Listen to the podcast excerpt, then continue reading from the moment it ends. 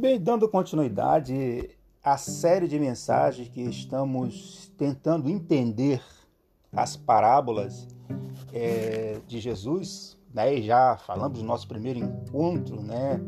É, explicando que há uma parábola né, do grego parabole, é, é, é uma comparação. Né? No nosso último encontro, nós vimos os dois modos né, de se interpretar, que é através da exegese e também através da hermenêutica. Falamos da parábola das dez virgens, falamos da parábola do filho pródigo, né? E hoje vamos falar sobre a parábola da dracma perdida, ou também conhecida como a parábola da moeda perdida, que são uma série de três parábolas da ovelha, da moeda e do filho. Do filho já falamos, hoje estaremos falando, falando da moeda, e amanhã, se assim Deus permitir, iremos falar da parábola da ovelha perdida. E essas três parábolas, elas falam da alegria pelo arrependimento. Eu disse aqui, né, que Lucas, eu aprendi com o pastor Nilson do Amaral Fanini, é a sessão do achados e perdidos, né? Se perdeu uma ovelha, se perdeu uma dracma e se perdeu um filho. E a partir do versículo 8, é, fala dessa parábola. Vamos tentar é, entender o que Jesus quis dizer e ensinar a nós e aos seus discípulos, né? Aos seus discípulos e agora a nós, né? se estendendo a nós, é, o significado desta parábola. Para nós entendermos esta parábola, temos que entender o que é a dracma. Porque muitas das vezes você ouve a mensagem, mas não entende, porque você não sabe o significado das palavras. Não que você não é, é seja ignorante, pelo amor de Deus, mas é porque é, muitas das vezes falta o conhecimento. E se você não tem o conhecimento, aquele que se propõe a, a a falar, ele tem que ter um mínimo do conhecimento, né, para que você possa absorver tudo aquilo. A dracma, segundo aí os créditos aí para a Wikipédia, é o antigo peso monetário nas cidades gregas. Equivalia a um denário romano. E um denário romano equivale a um dia de salário. Nós não podemos é, é, comparar com o, o, o nosso real brasileiro, né? porque a dracma valia muito mais. Hoje em dia, só para termos uma ideia, é, um dia de salário do brasileiro hoje equivale é, a quase 35 reais. Um dia de salário. O, uma dracma equivalia a um dia de trabalho para aquela época. Novamente, nós temos um pano de fundo é, o casamento. Né? A, a, a, das dez virgens também. Né?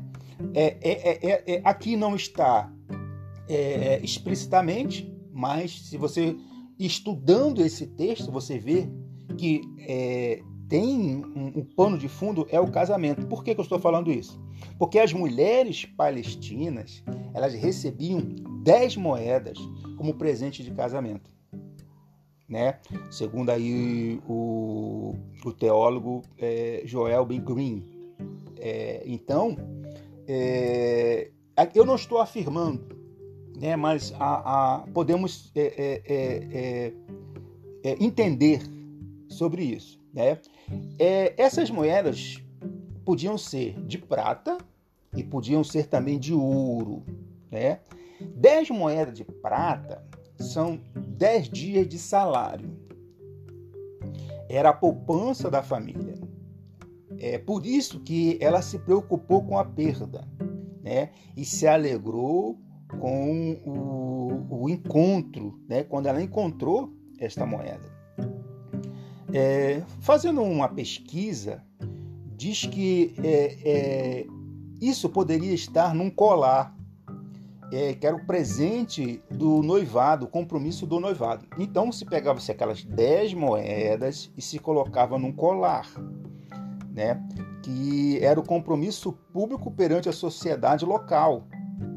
Este colar equivalia ao anel do noivado, para o nosso conhecimento, né? contextualizando esta mensagem.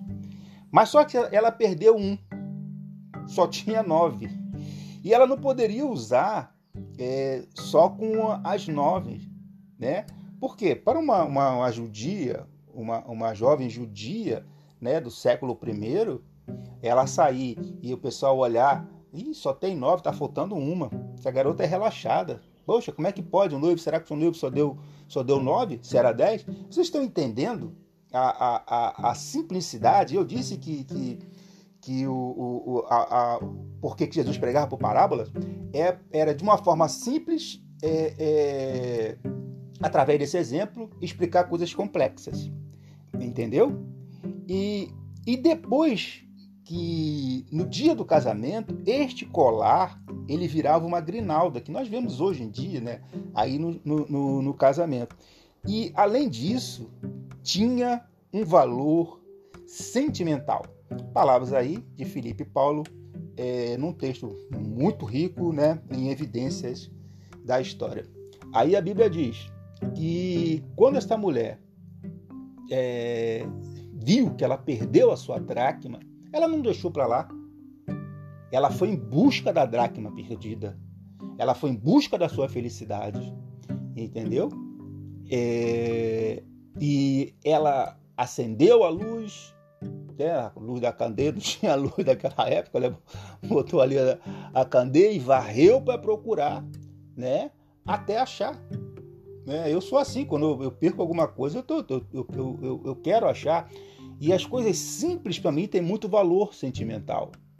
Entendeu? E depois que ela achou, ela convocou as suas amigas dizendo: Alegrai-vos comigo, porque já achei a dracma perdida. Se você perdeu algo na sua vida, não deixe para trás, vá atrás, busque e se alegre quando você encontrar.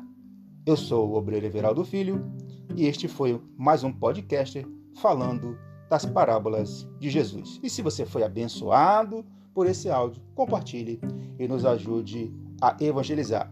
É, lembrando a vocês que agora é, essas mensagens também estão na plataforma do Spotify, como dizer meu irmão, usando as ferramentas, né? Graças a Deus, né? É, e toda a honra seja dada ao nome de Jesus. Amém.